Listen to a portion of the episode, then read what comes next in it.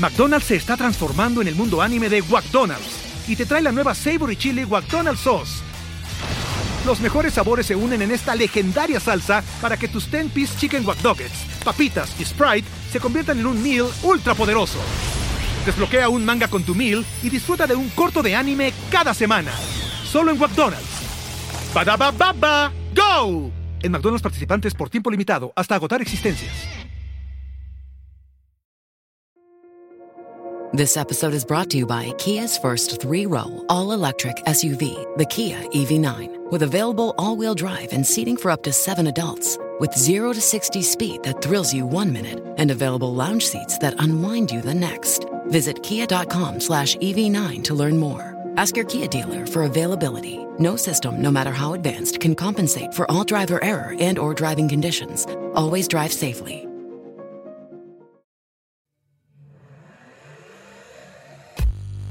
Hello.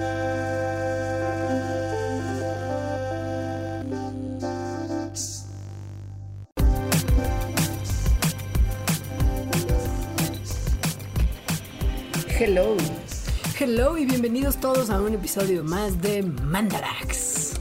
Así es, un episodio lleno de caricaturas va a ser este. De magia. De sueños. de mentiras que nos han alimentado desde nuestras tiernas infancias. Ah, generaciones y generaciones de personas. Bueno, a ver, tampoco es que estemos nadie viendo los productos de esta compañía de producción de películas y sueños esperando realismo científico, ¿no? Sí, no, no. Y en realidad tampoco vamos a hablar mucho de las mentiras que nos ha dicho Disney, sino en general de cosas de Disney por sugerencia de un Fandarax. Sí, como verán, a nosotros nos gusta tomarnos muy en serio las sugerencias que nos hacen nuestros adorados Fandarax y en especial los Patreons, a quienes les queremos agradecer antes de empezar su amabilísima colaboración y mecenazgo, porque sin ustedes este programa no se podría realizar. Aplauso. Si usted está escuchando este programa en otra plataforma que no sea nuestro Patreon o no conoce qué es Patreon y no sabe por qué estamos en un programa como ese, lo invitamos a visitar patreon.com diagonal mandarax. Ahí pueden encontrar todo lo que necesitan saber sobre, pues, Mandarax y por qué ser Patreon es buenísima onda. Exacto, y cómo apoyarnos, además de escuchando y compartiendo. Y bueno, también sí, nos sugirió de, cosas de ciencia que tuvieran que ver con películas de Disney. Y luego, yo hace poco vi una. vi Toy Story 4. Este. Soy muy fan de Toy Story en realidad. Todas, todas me gustan. Y la 3 me ha hecho llorar. Así, moco tendido. Este. gente apenada a mi lado, ¿no? ¿Qué le pasa, señorita? O señora, ¿no? Más bien. Entonces, em, y es muy chistoso porque también existen como esta serie de memes, bueno, más bien como este meme de 1990 y no sé qué, Pixar, ¿no? Pone que los juguetes tienen sentimientos. 1900 tal, los sentimientos tienen sentimientos. Y luego 2000 tal, los mexicanos tienen sentimientos. O sea, eso es en referencia a Toy Story, Inside Out y luego Coco. Exacto, sí. sí, sí, Por supuesto. Y, sí, son como muy emotivas, ¿no? Las películas de Pixar. Sí, a mí Coco me pareció una tomadura de pelo y un ataque directo contra las tradiciones mexicanas en la Disneyficación de una de las tradiciones más hermosas de nuestra nación. Pero a mí nadie me preguntó al momento de escribir el guion ni pensar en el concepto, entonces me voy a guardar mis opiniones porque en este programa no se vuelve a hablar de Coco. No vamos a hablar de Coco, de hecho, pero sí vamos a hablar de Toy Story. Sí. Sí, y a mí también me gustan mucho, ¿eh? Tengo que sí, son, Toy Story. Son buenísimas. Este, y llevan con nosotros como 30 años, ¿no? Bueno, no, como 20, más de 20. Sí, la primera Toy Story es como el 95, ajá. Pero bueno, Toy Story, con toda su emotividad y sus buenos guiones y buen storytelling, tiene una cosa muy particular que es que pues son juguetes, o sea, son, son objetos inanimados. Si usted no sabe de qué estamos hablando, es como dónde ha vivido desde el 95. Son cuatro películas padrísimas y no está, no está, o sea, ni siquiera entiende. Y no entender los memes de Toy Story debe de ser muy difícil para ustedes. Pero sí, son juguetes que de alguna manera cobran vida. Cuando no los está viendo, o sea, como que más bien siempre están vivos, pero hacen como que no están vivos cuando hay humanos y cuando no los están viendo, pues como que viven su vida, ¿no? Y su vida está muy volcada hacia que jueguen con ellos y mm, como que darles felicidad a los niños que juegan con ellos. Hay algunos juguetes malvados, obvio, que tienen otros intereses, pero en general son, son así. Mira, rencores, frustración, daddy issues. O sea, hay muchas cosas ahí de carga emocional. Sí. Y los niños, y en particular Toy Story 3, que justo es muy emotiva, porque esto no es un spoiler, ¿no? De esto se trata la película. El niño de todas las historias que se llama Andy Em, ya es más grande, o sea, ya va a entrar a la universidad, tiene por lo menos, pues pensamos que 18 años o algo así, y entonces está como en esta transición de dejar sus juguetes, que supongo que casi todo el mundo hemos vivido, o sea, despedirnos eh, de en ¿no? Como en este pasar de ser niño o adolescente a ser adulto, en fin, en esta como transición de la vida, despedirnos de juguetes, y pues sí hay algunos que nos causan como más apego. En 1953, un pediatra y también psicólogo se inventó un terminajo ahí que era objeto transicional para describir los objetos más uh, como atesorados por los niños. Ajá. Y su teoría era que estos objetos transicionales le ayudan a los niños a manejar el estrés de la separación de la madre, creando una especie de símbolo de ella. Y él hacía mucho énfasis en que el uso de los objetos transicionales es muy común y lo consideraba parte de un desarrollo normal y sano. Pero bueno, se han hecho algunos otros estudios empíricos sobre este fenómeno que en teoría sería como lo común al desarrollo en los humanos, pero estos estudios lo que sugieren es que este apego a los objetos no es universal, es decir, que es una cosa más bien de países occidentales. ¡Ah! O sea, en países. Sí, en países occidentales sí es al parecer súper común tener estos objetos a los que tienes un apego, o sea, estos como eh, transicionales, porque se ha visto que más o menos como el 60% de los niños lo tienen. Pero en otras culturas, sobre todo en culturas en las que los niños pequeños pasan mucho tiempo o sea, de las 24 horas, ¿no? Tanto el día como la noche, muy cerquita de sus mamás, no tienen, no muestran, ¿no? Como estas tasas tan altas de apego a los objetos. Entonces, sí. Sí. Esto tiene una explicación biológica, si lo podemos decir así.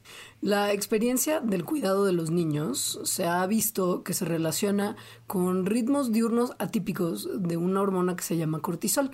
Esta es una de las hormonas relacionadas con el estrés. O sea, más bien la experiencia de, dejar a los niños en el cuidado de otra persona. O sea, como de en la guardería o así. Exacto, sí. Y esto significa, o sea, si los niños cuando los dejas en la guardería están mostrando ese nivel aumentado de cortisol, significa que la guardería es una cosa que está estresando a estos niños pequeños. Probablemente sea porque tienen que estar lidiando con una separación más temprana de las figuras con las que están más apegados y con la familiaridad de su ambiente doméstico. Además, les, les genera estrés como a todos, y ahora en Susana a distancia estamos todos muy felices porque este programa se grabó durante la cuarentena.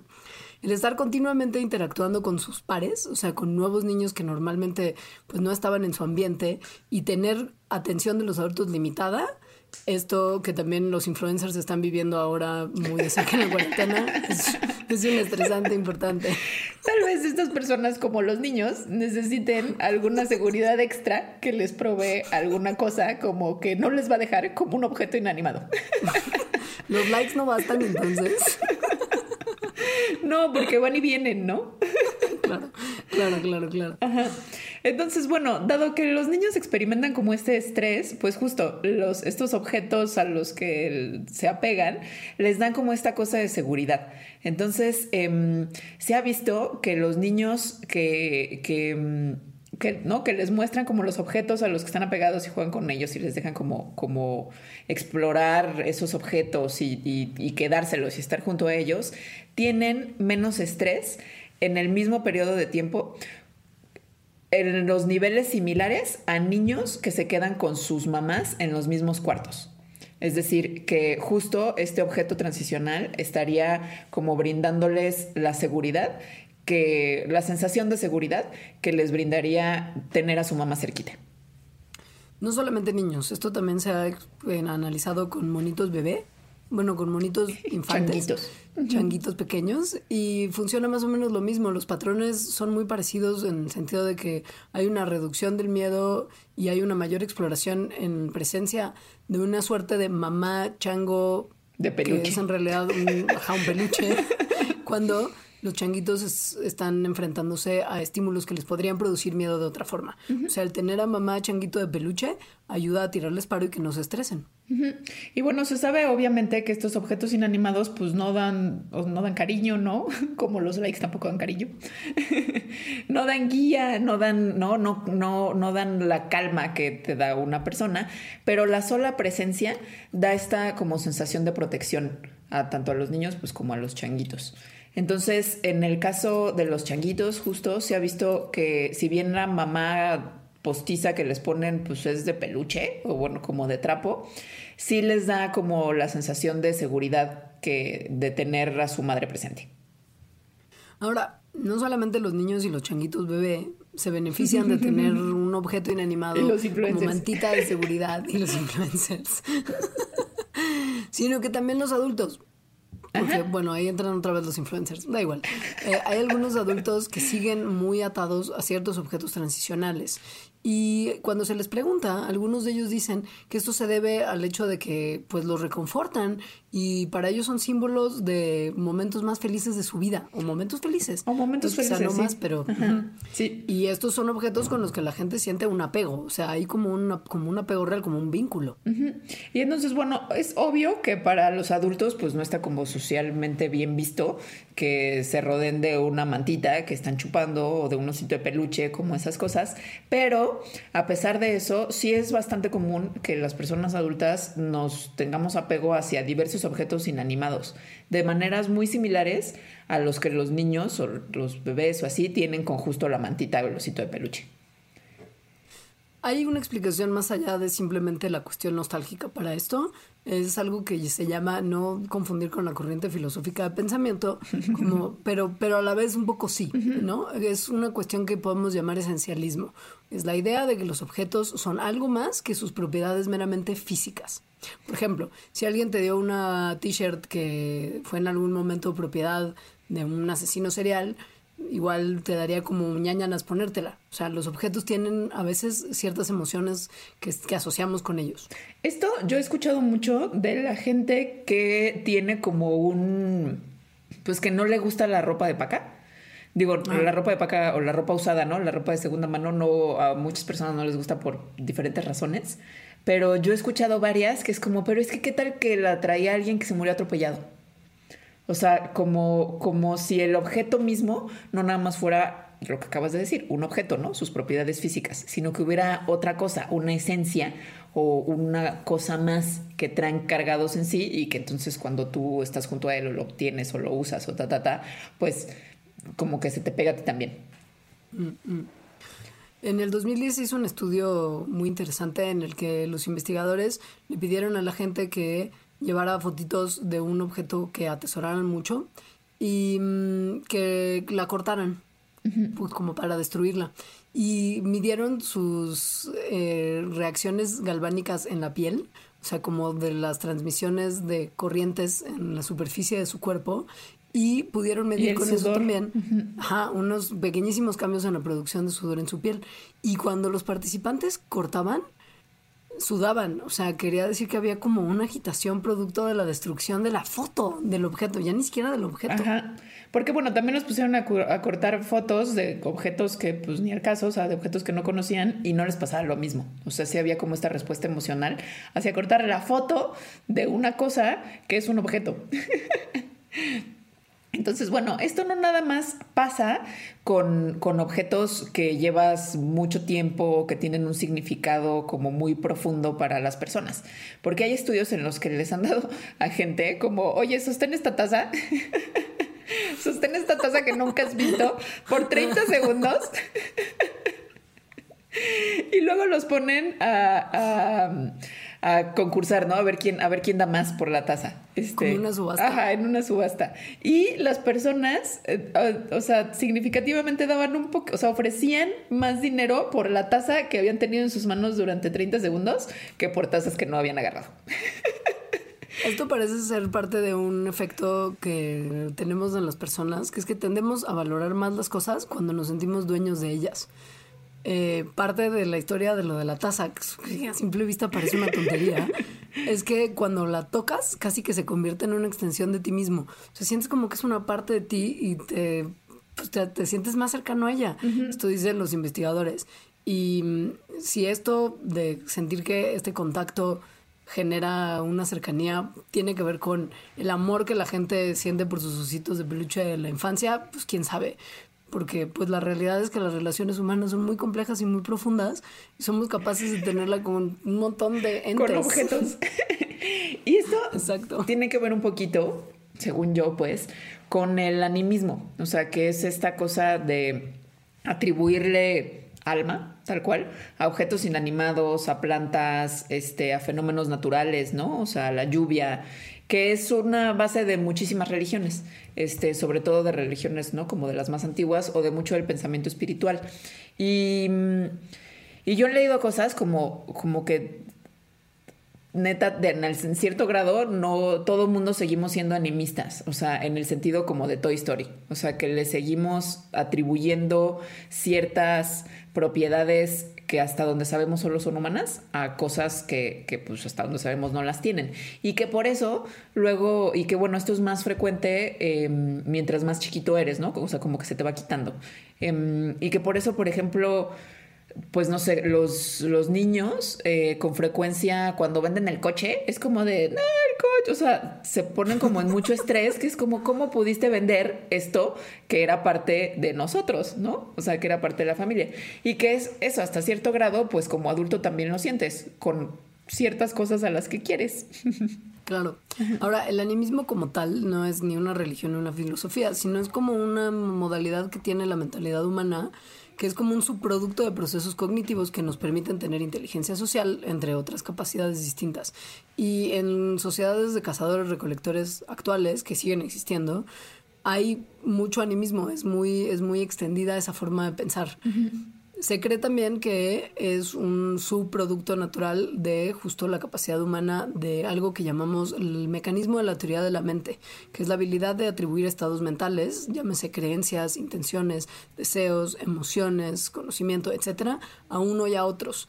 Y esto es muy necesario para entender que otras personas tienen precisamente creencias, deseos, intenciones y perspectivas que son distintas a las nuestras. O sea, es un poco lo que nos permite existir en sociedad. sociedad, exacto. Sí, la teoría de la mente es súper importante. O sea, la teoría de la mente es lo que te permite que cuando ves a alguien eh, viendo el horizonte, volteas a ver, o bueno, viendo hacia cualquier lado, volteas a ver hacia ese lado porque sabes que algo está llamando su atención, ¿no? O sea, como que predices de cierta forma lo que pasa en la mente de los demás y por lo tanto puedes vivir en sociedad.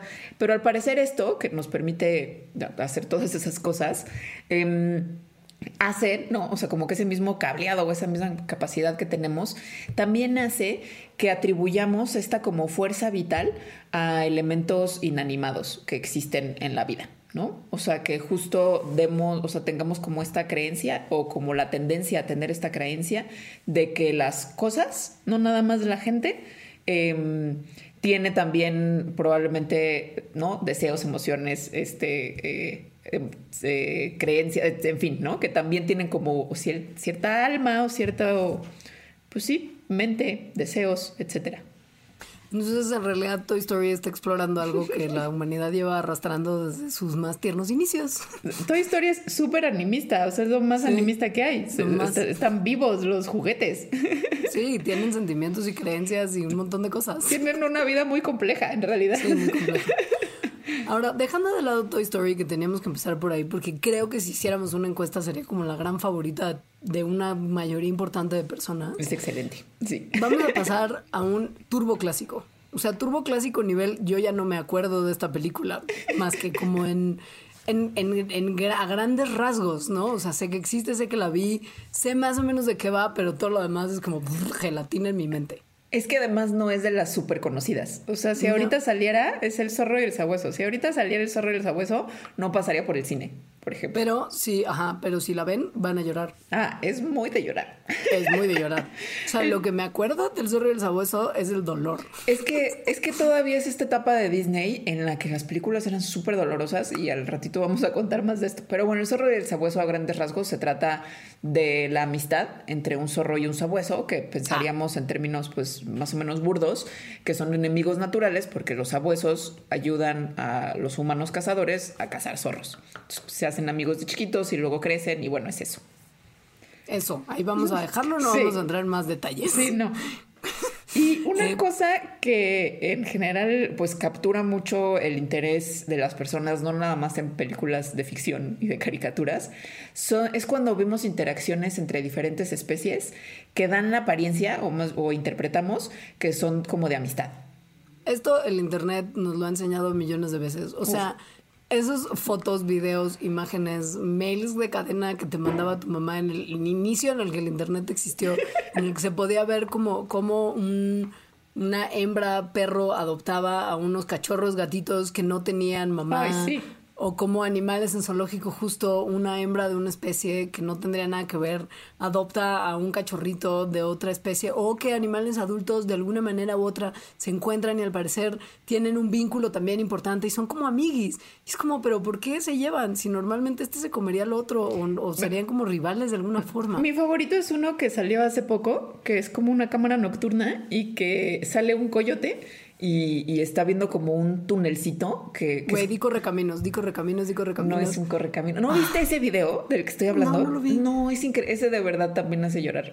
Pero bueno, Sale el coyote, coyote, al tunelcito. ratito lo busco. Sale el coyote, ve como un túnel que no sé si es como un desagüe o un paso de fauna o algo así. O sea, se ve como el túnel. Como que voltea a un ladito, hace este saltito como típico de, de los perritos cuando quieren jugar. O sea, como que bajan más las patas de adelante. Y sale, ¿no? A imagen, un mapachito. Bueno, los dos son adultos, o sea, sale un mapache, el, el coyote se pone como súper feliz y se van caminando juntos. No, no es cierto, me muero. No, me muero, me está dando algo. Ahora me está, en este instante me está dando algo. O sea, no puedo seguir grabando. No, Te lo, voy a, te lo voy a buscar y lo voy a enseñar. No sé si voy a poder soportarlo ni te molestes. O sea, yo no sé si puedo verlo. Es increíble. Pero bueno, esto que le está pasando a Leonora, justo le pasa a mucha gente. Y aquí hay muchas preguntas interesantes a explorar. Desde, por, o sea, si esto pasa y si sí son amiguis, hasta por qué a Leonora le da esta reacción. Sí. Y un poco también la respuesta, ojo, es que no entendemos muy bien qué está pasando, ¿eh? O sea, no es que sea como de, ah, esto es ABC. O sea, es una realidad que hay sobre todo mucha duda en las relaciones que se forman entre especies que serían depredador y presa, porque hay evidencias de estas. Por ejemplo, un tigre en un zoológico siberiano que se llamaba Amur está jangueando mucho con una cabrita que se llama Timur, que los cuidadores del zoológico habían botado en la celda del tigre para pues que el tigre se lo comiera, porque Como los tigres comen Park. cabras. Y sí, exacto. Y esa cabra iba a ser el lunch de Amur. Pero pues al parecer se hicieron besties y ahora la cabrita se la pasa todo el día en la jaula del tigre cotorreando con él. Y al tigre le cambiaron la comida, por cierto, para como reducir la probabilidad de que se coma a su amiguito alguna vez. se le cambiaron Porque a conejos. además- Claro, pues sí, porque además seguro esto les trae un montón de popularidad. O sea, yo iría al zoológico siberiano a ver a la cabra y al tigre ser amiguis. Yo en Instagram sigo a un perro que es amigo de una rata. Es increíble. Alejandra, es que por supuesto que tendría que ser una rata. O sea, eso es algo tan... o sea, sí. O sea, son de alguien. perfecto. Son de alguien y esto es algo importante de anotar en, en la gran, gran, gran mayoría en la que se ven este tipo de comportamientos, que los animales están en cautiverio. Digo, la- el perro y la rata no es que estén en un zoológico, pues están en casa de alguien. Em, Claro.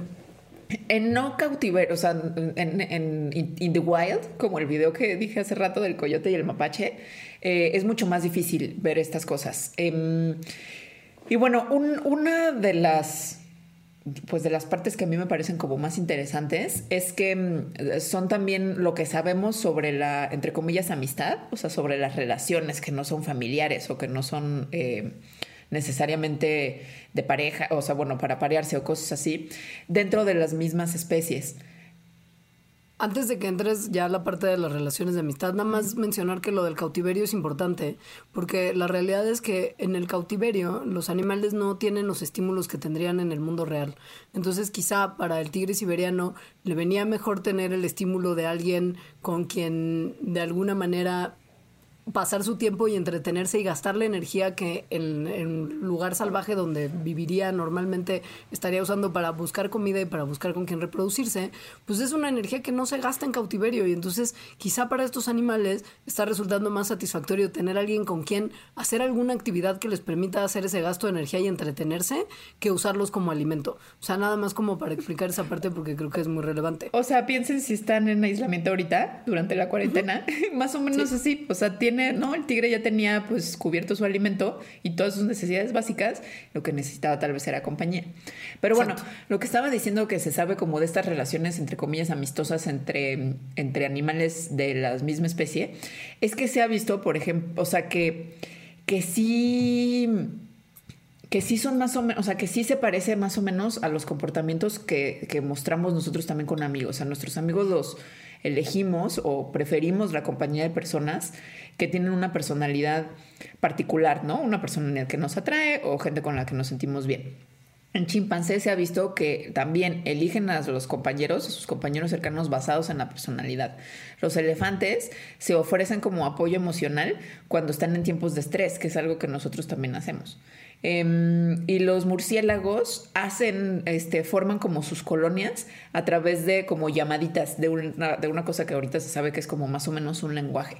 Entonces, todos estos son elementos de, de lazos, ¿no? O sea, de relaciones que en seres humanos llamaríamos tal cual amistad. En animales, pues está más difícil llamarlo así, pero bueno, sí sabes, hay cosas que indican que tal vez se hagan amiguis. Y no es tampoco coincidencia que muchos de estos videos de adorabilidad de internet de gatito con perrito mejores amigos impliquen gatito bebé y perrito bebé son mejores amigos. ¿Por qué? Porque los vínculos más fuertes entre animales en general se forman temprano en la vida del animalito. O sea, se ha visto en estudios que patitos y gansos que crecieron juntos desde muy chiquitos se van a ver como si fueran parte de la misma familia. Y gatitos que crecieron con ratitas bebé tampoco las lastimarían jamás. O sea, si una relación empieza lo suficientemente temprano en la vida de un animal y en su desarrollo social, puede completamente vencer al instinto o a comportamientos que aprenden posteriormente. Y bueno, em, y esto incluso podría pasar si son relaciones que normalmente son de depredador y presa. O sea, igual y llanos como, como el tigre y la cabra. Pero en realidad no hay una respuesta muy pues no hay una respuesta, más bien ni clara ni, ni tampoco poco clara de, de, por qué pasan estas cosas, o sea, de sí, de exactamente por qué se forman. Lo que sí podríamos preguntarnos es por qué nos atraen tanto. O sea, ¿qué es lo que me pasó a mí ahora con lo que me contaste? Nada más de, de escucharlo del mapache con el coyote. Exactamente. Y bueno, esto al parecer tiene que ver mucho con también la respuesta a por qué nos encanta ver gatitos y perritos en internet y por qué los queremos abrazar y por qué en general los seres humanos nos gusta tener mascotas. Tenemos interés en otras especies y tener, o sea, no solo en otras especies, sino tener una relación con otras especies y esto es muy significativo para mucha gente porque muy probablemente em, sea un, o sea, estos animales tienen ciertas características que nos recuerdan a los bebés humanos. Mm, ya, claro. Que sí, también explicaría un poco por qué existen los pugs. No, eso no tiene explicación, me niego. O sea, ningún bebé que es un bebé humano al que dejaron caer de cara cuando era niño, no. O sea, me rehuso. En realidad esa raza la hicieron, o sea, como que la fueron seleccionando para que fueran así porque querían que se parecieran a niños, tal cual. Pero qué Por eso están tan chatitos y es como la persona que los inventó era fan de los caras de niño y fue como de, sí, esto parece un bebé, un bebé mutante como de alguien, no, no. pues no, se hizo lo que se pudo. Pero bueno, no necesariamente es que tengan características físicas que nos recuerden a los bebés, sino también características de su comportamiento o del mm. comportamiento de nosotros. Es decir, que son dependientes y que entonces nos como que nos despiertan estos instintos de proteger y de alimentar y de cuidar a los bebés humanos, pero sin que sean nuestras bendis y no pueden ser gatitos y perritos. Sí, los pugs no parece que pudieran sobrevivir ni cinco minutos. los pugs no, pueden sobrevivir nada. ni siquiera pueden respirar. Y esto haría que sea como tan satisfactorio y gratificante, o sea, que otro ser depende de nosotros. Claro. Ahora, mm, dejando de lado la ternura, que no tiene nada que ver, o sea, tiene que ver con la primera parte de la trama del zorro y el sabueso, pero de ninguna manera con el dolor del final. Vamos a hablar justo de una película que fue, creo que sí, la que traumatizó por lo menos Sí. a toda mi generación. Ah, pero Porque espera, el zorro y el sabueso, sí. Antes, o sea, justo, o sea, no, había, no, no habíamos terminado con esto. Ah, discúlpame. que es que, ¿no? Las, las mascotas nos dan como esa sensación, eh, porque las cuidamos y porque pensamos que de cierta manera son bebés o una cosa así. Y ver las mismas interacciones o interacciones parecidas entre otros animales y entonces nosotros pensar que, eh, que esos animales también sienten como este apego y también quieren cuidarse entre sí, pues nos, nos despierta a nosotros como un sentimiento de empatía, de ternura y por eso no- no son tan interesantes como ver estos videitos de amistad Ok. interespecie. Sí, hace sentido. ¿Me permites entonces ahora sí hablar de cómo nos traumatizaron a todos? Sí. Porque todos, todos animalitos bebés y cómo nos identificamos con ellos. Y es como, de, ah, yo podría ser ese mapache y jugar con ese coyote. O sea, no, vamos a ir ya directamente al sufrimiento. Porque el zorro y el sabueso no acaba bien. Y hay otra película de Disney que no acaba bien, una de las muchas, porque la neta. Sí acaba bien, y pero tiene una parte muy traumática, Tiene una parte muy traumática. Exacto, que es al sí. principio además. Sí, no, esta sí, porque el Sí. zorro y el sabueso es como a la mitad. Pero el esta sabueso es- sí. a ver, hola, conocemos a un venadito, el venadito tiene una mamá, ¡pam! La mamá está muerta, ¡pam! Pero además el venadito es como recién nacido, ¿no? Sí, O sea, es muy chiquito. y la película también, o sea, es como, ah, felicidad. ¿qué pasó? No, ¿por qué? Y entonces todos así de, "Ah". y ya después, pues bueno, Bambi ya se aliviana y sobrevive y todo bien, pero Es, No es es fa- no es traumatizante. fácil de ver. Pero además, no nada más Bambi. O sea, a mí me traumatizó muchísimo Dumbo. A su mamá Dumbo- la meten a la cárcel. Y cuando Dumbo la van a agarrar para meterla a la cárcel, se pone súper loca. Es una escena súper violenta. Después Dumbo va y la visita en la cárcel y ella saca su trompa y lo carga por afuera de los barrotes. O sea, es tristísima y horrible en realidad. ¿Sabes cuál también? Peter Pan y el lugar donde llevan a los niños a convertirlos en burros y les Ay, dan sí. cigarros y alcohol. Ay, sí. Dude, es súper darks. Pero bueno, Bambi. Entonces, la pregunta es, ¿por qué se te ocurriría mostrar tanta muerte y destrucción en una película que está hecha?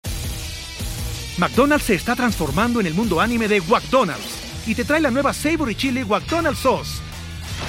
Los mejores sabores se unen en esta legendaria salsa para que tus 10-piece chicken wack Nuggets, papitas y Sprite se conviertan en un meal ultra poderoso. Desbloquea un manga con tu meal y disfruta de un corto de anime cada semana. Solo en McDonald's. Badaba baba, go! En McDonald's participantes por tiempo limitado hasta agotar existencias. para niños. Pues mira, la realidad es que es una herramienta extraordinaria de enseñarle a las bendiciones sobre la fin- la- la- lo finito de la vida. O sea, la realidad, mira, lo que pasa cuando las Que generaciones la y vida es sufrimiento. Exacto. Las generaciones y generaciones de niños que hemos sido traumatizados por Bambi, nos llevamos siempre dos mensajes internalizados. Primero, que la naturaleza en su estado salvaje, ¿no? Es un lugar maravilloso, súper inocente, donde los venados janguean con los conejos, con los búhos, con un zorrillo, Sí.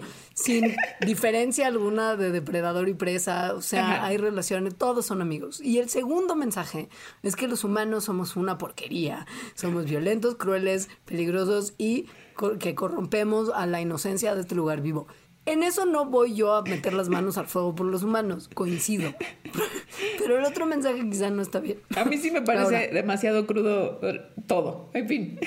Sí, pero bueno, la idea es que esta imagen idílica de la naturaleza y el humano que llega a irrumpir violentamente en ella y acabar con toda la inocencia y la felicidad ha ayudado también históricamente a que las personas que crecimos viendo Bambi tengamos una noción muy internalizada también del cuidado de la naturaleza y de cómo se deben de cuidar los animales y el mundo en el que viven, porque si no, o sea, ¿sabes? Vamos a ir a romper este, este idílico paraíso. Que también es una idea que, que, que es muy criticable, ¿no? Y criticada. Este, pero... O sea, no tendríamos que aprenderlo Ajá, así. Exacto.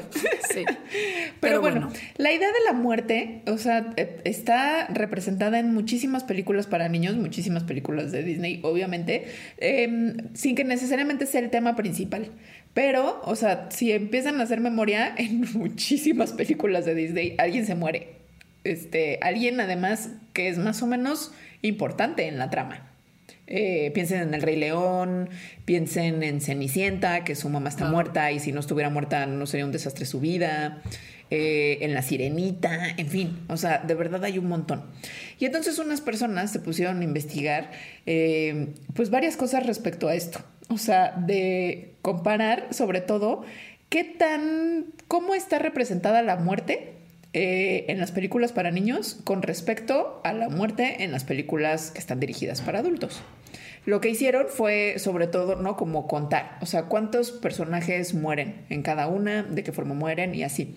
Y algo que se dieron cuenta es que en las películas para niños se mueren muchísima gente. O sea, estamos hablando que en dos terceras partes de las películas animadas para niños hay la muerte de un personaje principal.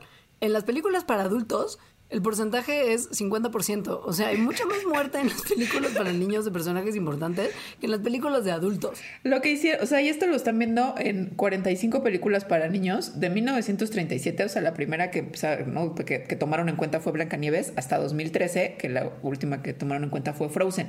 Entonces, allá adentro están Bambi, Peter Pan, Pocahontas, La Bella Durmiente, La Sirenita, eh bichos, este, cómo entrenar a tu dragón, Nemo, Nemo que además es súper traumatizante los primeros cinco minutos, Tarzán, es decir, acuérdense, nomás acuérdense de toda la muerte que han visto. Es, es, una, es una realidad que de alguna manera el ver la muerte por primera vez en películas para niños se podría interpretar como que es una manera más o menos suavecita de introducir el concepto. O sea, como que de alguna manera es una entrada sutil y como pues, de, cierta forma ficticia, ¿no? Por más que te genere emociones fuertes y reales, pues es una manera ficticia de entender que la inevitable tragedia de la vida es más que un concepto abstracto, sino que realmente pasa y le pasa a todos los seres vivos en la Tierra. Entonces, aun cuando sabemos y los niños eventualmente también, pues tienen que entender que, que existe algo que se llama muerte, este tipo de películas les permiten que les caiga ese 20 en un nivel emocional profundo que no podrían enfrentar hasta que no vieran la pérdida de un ser querido en la vida real, o sea, abuelos, papás, alguien que realmente hayas querido, que ocurre mucho después. Entonces no podemos ir por la vida ahí pensando que sí, que la muerte pasa pues una cosa tan abstracta y enfrentarnos por primera vez a ella cuando se nos muera alguien cercano, porque difícilmente íbamos a poder superar una pérdida así. Entonces esto es como una especie de, calzador, como que, entrenamiento, que permite que el zapato de la muerte, exacto, entre suavecito. Y no solo el de la muerte, sino que las películas en general pues lo, nos hacen sentir cosas, ¿no? Por eso nos gustan. Em, pero nos hacen sentir cosas que sabemos que son ficticias y que están ocurriendo, ni siquiera le están ocurriendo a alguien, o sea, es una historia. Entonces, pero esta, eh, del hecho de que podamos sentirlo, se debe a que tenemos unas neuronas que se llaman neuronas espejo, que son unas neuronas que cuando vemos que algo está pasando en, la pantalla o, o, a otra persona de manera real, como que se empiezan a aprender eh, muchísimo y nos hacen sentir lo que pensamos que la otra persona está sintiendo. Eso es lo que hace que cuando veamos que, que, matan a la mamá de Bambi y que Bambi se pone tristísimo, sintamos como esa tristeza. Entonces, en teoría, esto ayudaría, o sea, ¿no? Como ver este tipo de cosas en las películas ayudaría a los niños, pues, ¿no? sienten, eh, sienten estrés, sienten tristeza, ta, ta, ta, pero también sienten que esas cosas pasan, como todas las emociones que pasan. Ahora, yo creo que si esto fuera cierto, habría muchísimo mejor manejo emocional en toda la población adulta, que, que creo que no. Claro. Ahora es que creo que quizá tiene que ir también con un poco de la mano una plática de tus papás o de gente que sepa un poco manejar esos temas, como justo para que llegue a buen puerto ese conocimiento y esta práctica de sentir emociones fuertes, entiendas por qué está pasando y no nada más como de, se murió la mamá de Bandy, es horrible. No sé. Sí, que es eh, algo que concluye. sí, es algo que concluye este estudio eh, del que les estamos hablando, que vieron que son, ¿no? Que hay muchísima muerte en las más que en las películas para adultos. O sea que sabiendo eso, pues los papás podrían considerar que ver estas películas no es como de te pongo la tele y me voy para allá, ¿no? O sea, sino que de verdad pasan cosas muy fuertes y que es buena idea verlas junto con los niños y que después haya como el apoyo emocional necesario al sentir esas cosas que están viendo y ver que, pues hay muerte en la vida. Claro, pues sí. Esa es la moraleja de por qué Disney nos alimenta con sufrimiento desde muy temprano. Y hasta cierto punto yo me quedaría como con la cosa de, imagínate si no hubiéramos tenido ese entrenamiento. Si ya de por sí somos unos blandengues que no aguantamos nada, quizá nuestras vidas hubieran sido todavía más tremendas emocionalmente. ¿Quién sabe? Sí. Yo, yo lo que sí creo es que en los últimos, no sé, como 10, 15 años o más desde Toy Story, las películas para niños, al menos esas, sí están como mucho más... O sea, me parece que despiertan emociones, o sea, igual tristeza y así, pero mucho mejor manejadas que las de antes. Sí, claro, no, está muy suavecito. Antes era realmente oscuridad máxima. Oscuridad También máxima. porque las, las historias base de las cuales se, o sea, se inspiraron para hacer las películas eran historias bien gore. O sea, si ustedes creen que la historia de Cenicienta, así como se las cuenta Disney, es la historia real y creen que eso ya es preocupante porque la mamá de Cenicienta se muere y pobre Ceni, que la pasa fatal de ahí en adelante, lean el cuento de los hermanos Grimm y si quieren traumatizar a un niño, eso es lo que le tienen que dar a leer. Eh, La sirenita del cuento original es súper traumático también. También. Muy. Sí. Mucho, muy. Digamos que los finales felices escaseaban en la mente de los hermanos Grimm y eran, ellos eran el, el- así, la cumbre de la oscuridad. Pero bueno, eh, esos digamos que sí son, o sea, estamos hablando de, de cuentos que podrían ser poco realistas, ¿no? O sea, en Bambi se ve claramente este convivio de animales todos juntos independientemente de su nicho ecológico, pero hay una película en particular de Disney que si bien obviamente la historia también es absolutamente Ficticia. fantástica en, ajá, en las relaciones que se generan, ha habido casos de personas reales que se enfrentan a situaciones similares, por supuesto con un final no tan feliz, pero estamos hablando del caso particular del libro de la selva, o sea, de niños que han crecido de alguna u otra forma con animales no humanos en vez de con animales humanos. A estos niños usualmente se les conoce como niños ferales y pues hay como varios casos registrados en los que pues de muy chiquitos se les aisló, o sea, se aislaron por alguna razón del contacto humano y entonces no tienen o tuvieron muy muy poquita experiencia del cuidado de otras personas, del comportamiento con otras personas y del lenguaje humano. Y vivieron con animales. Este mm, hay, hay, es que en algún tiempo, no sé por qué, ahorita me acordé, estaba como interesada en los niños ferales y había una página, esto fue hace mucho tiempo, cuando todavía páginas de internet de geosites y así, y había una página así de geosites y me acuerdo que había uno que era el niño que había vivido con unos mejillones. No, güey, ¿qué? O sea, bueno, No, o sea, la mayoría de los, de los casos, o sea, me acordé ahorita por eso, porque la mayoría de los casos que se conocen y si buscan en internet van a encontrar miles, no están probados. O sea, el de los mejillones es el más absurdo, obviamente. absurdo. Pero, O sea, pero igual hay muchos otros que, que, que no son, o sea, que, que mucho de lo que se cuenta son mitos. O sea, igual y sí ha habido muchos niños que están aislados y que se les encuentra después a una edad, pero de ahí a que lo haya- los hayan criado lobos, esa parte justo es la que es como más muy difícil de probar. Exacto. Claro. O sea, tú también leyendo cosas en Geocities y creyendo que eran reales. pues, Oye, también. yo creo que tenía 15 años, ¿no? Y no creía que fuera real, solo leía. Desde ahí ya eres una pequeña escéptica, pero no escéptica de Facebook, escéptica de verdad. Bueno, hay un caso en particular que sí es como que es el que ha estado mejor documentado y mm, Es un señor que Es- está vivo ahorita, tiene nuestra edad. sí. O sea, lo pueden ver en YouTube. Él era un joven muchachito de nombre John Cebuña, de dos, tres añitos, cuando su mamá fue asesinada por su papá. Y esto le dio a él, muy niño, muy tierno, muy bebé, un miedo terrible, obviamente, que él fuera a ser el siguiente. Y salió corriendo y se perdió en la jungla de Uganda, donde vivían. Y por los próximos meses, como de ocho meses a un año, el niño vivió en el, en el, en el outside solito y se acuerda muy vagamente del primer momento en el que un grupo de monos se le acercó después de unos cuantos días y le ofreció el grupo de changuitos raíces y nueces y camotes. Entonces, este grupo de changuitos ahora se cree que eran unos, unos monos que se conocen como cercopitecos verdes o berbets.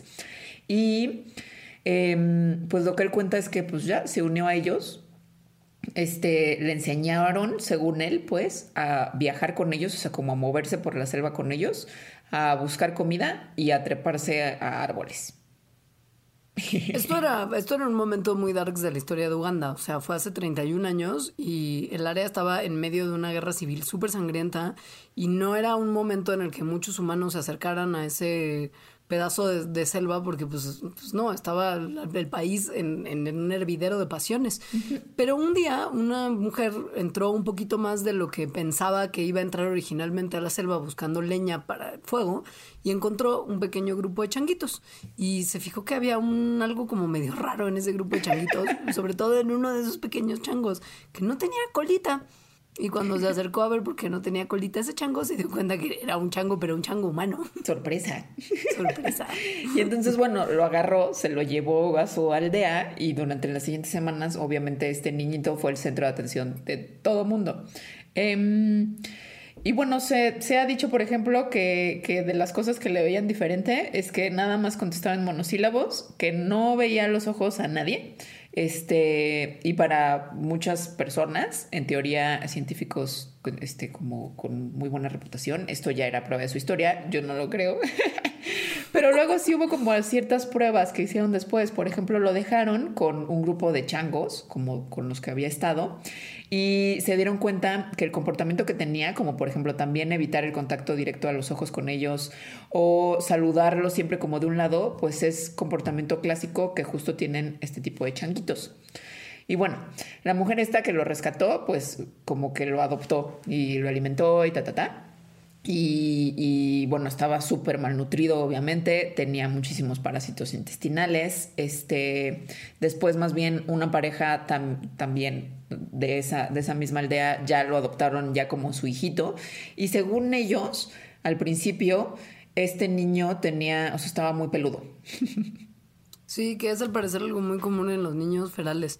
Y sus rodillas estaban prácticamente blancas de haber caminado en cuatro patitas bueno, en el equivalente a cuatro patas, ¿no? Que es como con las manos y las rodillas. Y sus uñas habían crecido de manera desmedida y se habían enrollado sobre sí mismas, que es algo que se puede ver en el internet porque hay mucha gente que no se corta las uñas y se puede ver como las uñas se enroscan como, como haciendo uno de estos dulces ochenteros que eran como rielito, como, ya sabes, como serpentinas de tamarindo. Qué asco, pues de uña. Pero, de uña. Entonces, a la fecha, pues no se sabe y seguramente nunca se podrá saber cuánto tiempo en realidad pasó con los monos. Es probable que no haya sido tampoco tanto tiempo porque eh, incluso la alimentación misma lo habría matado, yo creo. Pero al día de hoy, que pues este ya es un señor de 34, 35 años, todavía tiene cosas... Eh, pues de esos tiempos, como por ejemplo que cuando sonríe, levanta los labios, el labio de arriba muchísimo, de manera que muestra la encía, como los changuitos. También camina raro. Ajá, sí, pero juega muy bien fútbol, dicen. y al final, pues aprendió de alguna manera a comunicarse con personas. Tiene algunos problemas cognitivos, pero está en un coro, canta muy bonito y vive felizmente con su familia adoptiva en un pueblito en Uganda. Entonces, pues bueno, es un caso que sí está más o menos documentado. Pero hay un montón de mitos alrededor de los niños ferales que justo películas como El libro de la selva han ayudado a, a fomentar. Sí, ¿no? Y, y, también hay muchas cosas sobre los niños ferales eh, que, que, se interpretan mal, ¿no? O que más bien se tiende a interpretar como de manera muy fácil, que es porque vivieron con animales cuando ni siquiera sabes si vivieron con animales. Una de estas son los sonidos que hacen. O sea, usualmente cuando se encuentra un niño que, que se piensa que estuvo como aislado del contacto humano y dices, ah, lo criaron los perros callejeros, y, y, entonces el niño hace como unos ruidos extraños y no habla. Eh, justo la interpretación más común es, pues tal vez, ¿no? O sea, lo que estaba aprendiendo era hablar como los perros. Como a comunicarse con ellos. Ajá. o sea, como verbalmente. Exacto. O sea, hace sonidos de comunicación, como de imitación de, de si fueran perros, pues de ladridos. Em, y bueno. Pero pues es que no es que se esté realmente comunicando con ellos, sino que los niños, todos ellos, todos nosotros, solemos imitar a todo lo que está a nuestro alrededor. Entonces, si los ruidos que escuchas a tu alrededor son de perro, los vas a imitar, pero no quiere decir que te estés comunicando con los animales hablando perro, ¿no? Que es una cosa que se cree que, ah, pues claro, como convivía con ellos ya se comunicaba. Pues no, igual y si hacen ruidos del animal con el que más cerca estuvieron, no quiere, o sea, es nada más una cosa de imitación. Y ahora también hay una cosa muy importante que tal vez ni siquiera sea eso, y es que la adquisición del lenguaje es un proceso en el cual los seres humanos adquirimos la capacidad de percibir y comprender el lenguaje y de producir y usar las palabras y, bueno, y las, y las frases necesarias para comunicarnos con otros. Esta, esta adquisición del lenguaje no ocurre, o más bien, la capacidad para adquirir el lenguaje solo ocurre en los primeros años de vida. O sea, se, ¿no? se han visto por estudios en, en neuroimágenes que em, en el cerebro, o sea, la, adquisición del lenguaje como se manifiesta físicamente en el cerebro, ocurre casi siempre en niños durante un periodo de muy rápido incremento del volumen cerebral y de crecimiento de neuronas en partes específicas como el hipocampo. Entonces, si en este periodo que digamos como sensible a la adquisición del lenguaje, el lenguaje no se adquiere, es decir, no estás con otras personas, entonces tal vez pierdes para siempre la habilidad de hablar. Entonces, lo que puede pasar con estos niños es que simplemente estuvieron aislados, ya sea con perros o sin perros o con, con lo que sea o sin nada. Y cuando se los encuentran, esos sonidos que hacen no es que estén imitando algo, sino que realmente tal vez quieran hablar lenguaje humano y no pueden ya. Claro. El segundo punto que se discute frecuentemente sobre los niños ferales que puede tener como una explicación lógica y que es una cosa que ocurre frecuentemente en este tipo de niños, es que el niño feral está cubierto de pelo, ¿no? Esto se relaciona con una condición médica que es relativamente rara que se llama hipertricosis, que significa como extremadamente peludo. Y hay un número de, sí, literal, hay un número de causas que pueden ocasionar la hipertricosis, una de las cuales, algunas de las cuales son genéticas y otras son hormonales suele estar relacionada con desórdenes metabólicos como anorexia, desbalances hormonales como hipertiroidismo o, en otros casos como menos extreme, como un efecto secundario de ciertos medicamentos. Entonces puede ser que niños que estuvieron creciendo con el mínimo de comida posible y con una dieta sumamente inapropiada podrían desarrollar hipertricosis por desbalances hormonales o por deficiencias en la dieta. Entonces esto sí tiene como un poco más de sentido. El tema de está hablando lobo, igual digo. Y ahora, miren, sean, sean reales o no los niños ferales, lo que sí es cierto es que los humanos somos animales sociales y eso es así, ¿no? Entonces, las experiencias de socialización tempranas y el cuidado parental tiene efectos que duran para toda la vida muy importantes en el desarrollo y la función de nuestro cerebro. Entonces, este, muchísimas de las funciones cerebrales que tenemos están controladas por tres neurotransmisores, bueno, tres sistemas de neurotransmisores que son la norepinefrina, la dopamina y la serotonina. Em, y entonces, si esto, o sea, esto tiene que ver con un montón de funciones muy esenciales, como por ejemplo el control motor, la memoria, la, motivación, eh, los estados metabólicos. Entonces, si experiencias de cuando éramos muy chiquitos, como la separación materna o el aislamiento social, ocurren, eso tiene un impacto tremendo en el desarrollo del sistema nervioso central. Esto se ha visto en ratones y también se ha visto en primates no humanos y muy probablemente por lo tanto también ocurra pues en la gente, o sea, en niños chiquitos que los separas de su mamá, los separas de cualquier ambiente social. Y eso pues podría ser importante en estas explicaciones de los niños entre comillas forales, que tal vez nada más son niños aislados. Claro. De hecho, hay mucha gente que pide que no se les llame niños ferales, sino que nada más se les llame aislados. Sí. Porque pues esto de feral, o sea, los humanos no es que haya humanos domesticados ni humanos ferales, no, eh, sino que son circunstancias de aislamiento las que producen todo este tipo de situaciones. Ahora, si te parece bien, hacemos una pequeñísima pausa. Sí. Y ahora volvemos. Patreon.com Diagonal Mandarax. Suscríbete desde un dólar al mes para acceder a contenido exclusivo, agradecimientos en los programas y beneficios extra muy misteriosos que pronto les compartiremos. Patreon.com Diagonal Mandarax. Ya volvimos, perdónenos por no hacer una pausa antes. Nos mega clavamos. Es que estaba bien interesante la primera parte de este programa. Sí estaba. Tanto que y la segunda, exacto. La segunda va a ser más bien unos, unas cosas cotorras que la gente hizo inspirándose en películas de Disney que tienen que ver con ciencia, Pero pues no es lo mismo que explicar a Mowgli, ¿no? ¿Quién iba a pensar? No, ni animalitos siendo amigos entre ellos. No, no, es más bien o sea, todos ustedes recuerdan, también es una película que empieza de manera súper dolorosa y triste y baby traumática, porque así es el momento del recuento de la vida del hombre de 78 años, Carl Fredriksen, que es como de, ay, él de joven conoce a su novia, se casan, son súper felices y la esposa muere. Es como, wow, esto se va, o sea, esto empezó, empezó muy denso.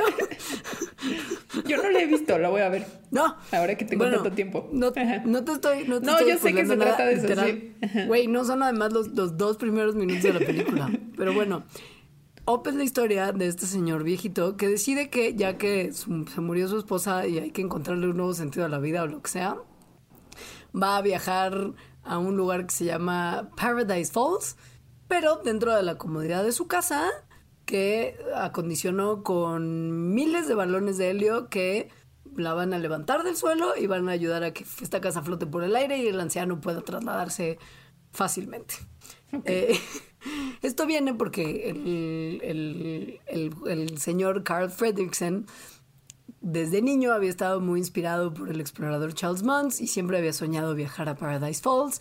Y pues cuando se murió la esposa fue como de ay mi esposa y yo ya no vamos a poder hacer ese viaje con el que siempre soñamos pero yo voy a cumplir el sueño que tuvimos los dos y voy a viajar ahí y lo voy a hacer de la manera más cómoda posible pues está todo bien, o sea, se entiende, hay mucha gente que ha hecho estos compromisos con sus parejas y ha sido como de, una vez que se murió siempre habíamos querido viajar a París y entonces cuando ella murió yo fui a París solo y entonces tomé café y visité la Torre Eiffel y bla, bla, bla, sí, pero sin globos y casa, ¿no?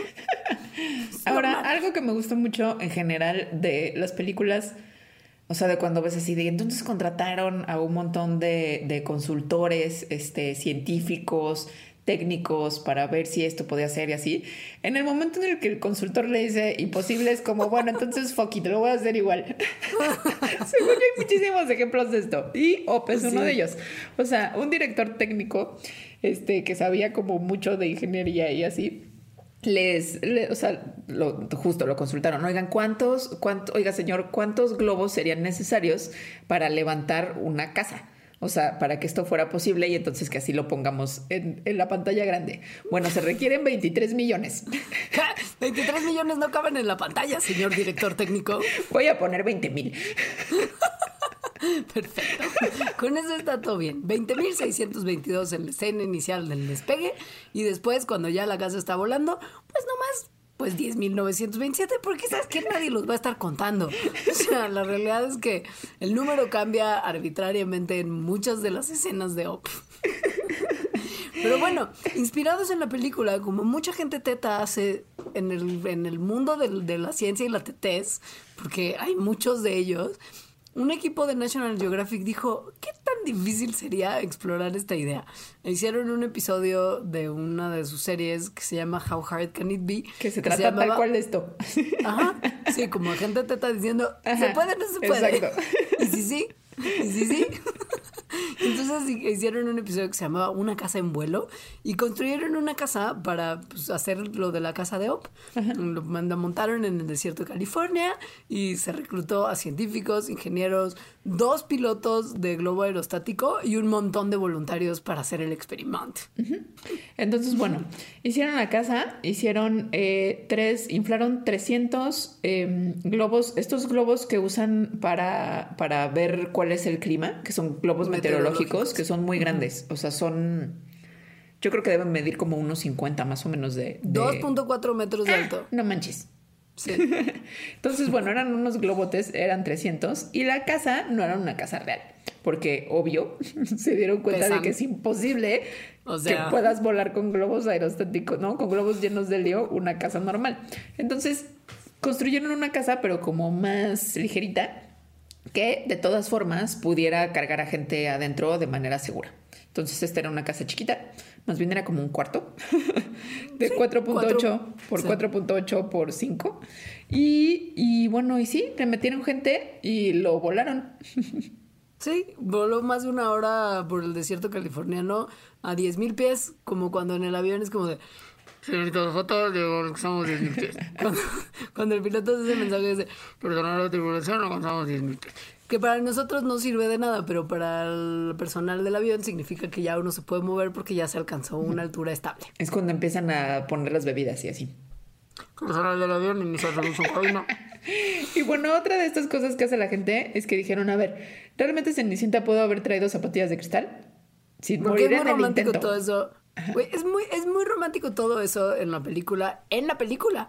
En el libro la de la zapatilla de cristal es romántico, es súper gore. Pero bueno, ya leerán el Sí es, cuento. sí porque es. estoy segura que estoy inspirando a mucha gente a correr a buscar el cuento original de Cenicienta. Eh, por cierto, Blancanieves también era muy dark. Todos Pero, esos. Sí, me Sí. distraigo. O sea, la idea es como súper romántica, ¿no? El príncipe calza a Cenicienta con la zapatilla de cristal que estaba perfectamente hecha a la medida de su pie, porque hadas madrinas y magia. Pero además, entonces- sobre todo cuando Cenicienta trae todavía las dos zapatillas de cristal, que además fueron como la cosa, ¿no? De su atuendo. Baila, corre por escaleras. Bueno, al final que ya se tiene que ir porque se va a convertir en calabaza su carruaje y, y todo eso. Corre por las escaleras, que es cuando se le cae una. Es decir, hay mucha. hay mucho movimiento. Como En- además de alto impacto, ¿no? O sea, no, no caminaba suavecito. O sea, como mucho, pues sí, como mucho caer con todo su peso encima de la zapatilla. Que además tenía tacón. O sea, no era un flat, tenía un pequeño taconcito. Y esto, o sea, cuando, cuando pues estás como poniendo como impactos, haciendo cosas de impacto como correr o subir y bajar escaleras, hay fuerzas que están actuando hacia abajo, obvio, ¿no? O sea, no nada más en tu pie, sino en tu pie y lo que traigas calzando. Em, ¿Qué pasaría si fueran de cristal las zapatillas y, y Cenicienta estuviera haciendo todo esto? Es decir, hay dos posibilidades. Esto dependía de qué tan a la moda hubiera estado Cenicienta en el momento. Si Cenicienta hubiera usado flats en vez de zapatos de tacón, quizá no hubiera habido tanto problema. Porque si los taconcitos midieran menos de 1.30 centímetros, o sea, de un centímetro muy y- poquito y, tacón. 1.3, Sí, nada, es nada. Taconcito de nada, como la suela de un flat, hubiera podido quizá lograr toda la actividad que realizó. Pero más allá de eso, y según recuerdo de la imagen, los zapatitos de Cenicienta sí Son tenían tacón. tacón. Sí. Se hubieran roto las zapatillas, así como su corazón, porque nada de la historia hubiera tenido sentido. Comprobando que todas las personas que quieren ser princesas y ligarse a un príncipe en un baile al que en realidad las invitaron pero no tenían permiso de ir, deberían de usar flats en vez de tacones. Y en realidad en la vida también, porque los tacones son muy malos para el cuerpo de las personas Sí, que los Y a con ver, esto, porque ojo, sí, No, nada más que- como, ajá. perdón, una cosa, es nada más, piensen en esto, o sea, si igual hubieran tenido tacón, Cenicienta hubiera podido pararse en las zapatillas de tacón y estar como parada sin hacer mucho movimiento, porque Como se asume, maniquí. exacto, se asume que la fuerza que se está eh, como imprimiendo sobre ese zapato se comparte también con el pie y entre los dos pies, ¿no? O sea, como que la fuerza que su cuerpo ejerce se divide en dos. Entonces, menos fuerza sobre los taconcitos. Pero caminar o correr de ninguna manera, porque esa fuerza que baja está cayendo toda sobre un pie a la vez. Entonces, bueno, por si ahí quieren ustedes modelar unas zapatillas de cristal, sepan qué pueden hacer y no, y cuánto deben de medir sus taconcitos. y pues ya, eso es todo por hoy. Sí. Eh, agradecemos muchísimo a todas las personas que nos escucharon hoy y que nos escuchan siempre. Y queremos mandarle un abrazo especial a todos nuestros Patreons, a quienes queremos un montón por confiar en nosotras y, y porque entendiendo además que son momentos muy difíciles por lo que se está viviendo alrededor del mundo y ellos siguen con nosotros, es todavía más significativo el que continúen siendo Patreons. Sí. Y a la gente que es Patreon nueva, bienvenida, no los vamos a defraudar. Estamos preparándoles unos contenidos nuevos bien padres que tienen mucho que ver con lo que estamos viviendo ahora, entonces estén pendientes de nuestras redes sociales. Y que no se les olvide que de verdad por ustedes, o sea, por los Patreons, es que Mandarax ex- existe. O sea, es lo que nos permite seguir grabando y seguirlo haciendo. Exacto. Entonces, arroba las mandarax en Instagram, arroba mandarax en Twitter, Facebook, mandarax lo explica todo, y nuestras redes personales, por no dejar, La mía en mi Twitter es arroba alita-emo. Por supuesto. Y el mío es arroba leos. que tengan un muy bonito lo que sea que nos estén teniendo día, tarde, mañana, y tengan una tranquila y pacífica cuarentena. Cuídense mucho, quédense en casa. Adiós. Adiós.